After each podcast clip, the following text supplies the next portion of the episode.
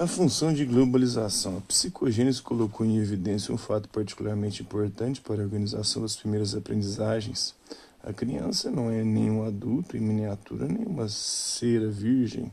Ela é simplesmente um outro. De Crowley multiplicou os estudos sobre a evolução das funções mentais desde antes do nascimento até os 15 ou 16 anos, muito longas para descrever aqui, elas deflagram essencialmente a noção de sinergia entre o indivíduo e o meio, o inato adquirido, a filogênese e a ontogênese. A criança nasce com um imenso material nervoso de reserva, do qual somente as estruturas são hereditárias, enquanto que sua excitação pelo meio assegura o seu funcionamento. Assim, a atividade se constitui na chave do crescimento e a educação pode levar essa atividade em um sentido favorável, detê-lo ou dirigi-lo perversamente. É por ignorância sobre a mentalidade da criança que o adulto desconhece frequentemente a formidável energia epistemofílica que a criança manifesta pelo jogo, pela experimentação, pela imitação. Ele desconhece também a força das primeiras representações que a criança constrói espontaneamente no contato com o mundo externo.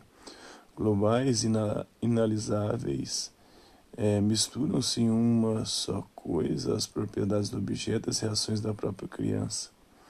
Em um desenho ou um conto, por exemplo, esses todos se manifestam, seja em conjuntos indiferenciados, seja a partir de um só traço que impregna e evoca uma totalidade indivisível.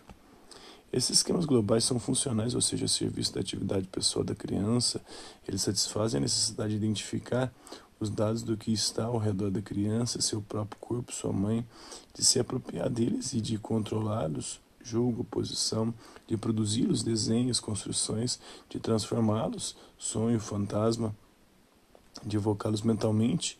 Quanto mais o meio estimula a atividade, mais essas representações desenvolvem as capacidades motoras, sensoriais, perceptivas, intelectuais, expressivas da criança, dotando-a de uma experiência íntima que será o material de todas as suas aprendizagens posteriores. A globalização domina o pensamento até os seis aos sete anos.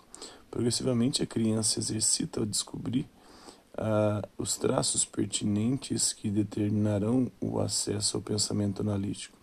Finalmente, para esclarecer uma questão terminológica, De Crowley preferia explicitamente o termo globalização à esquematização, o sincretismo ou gestalt.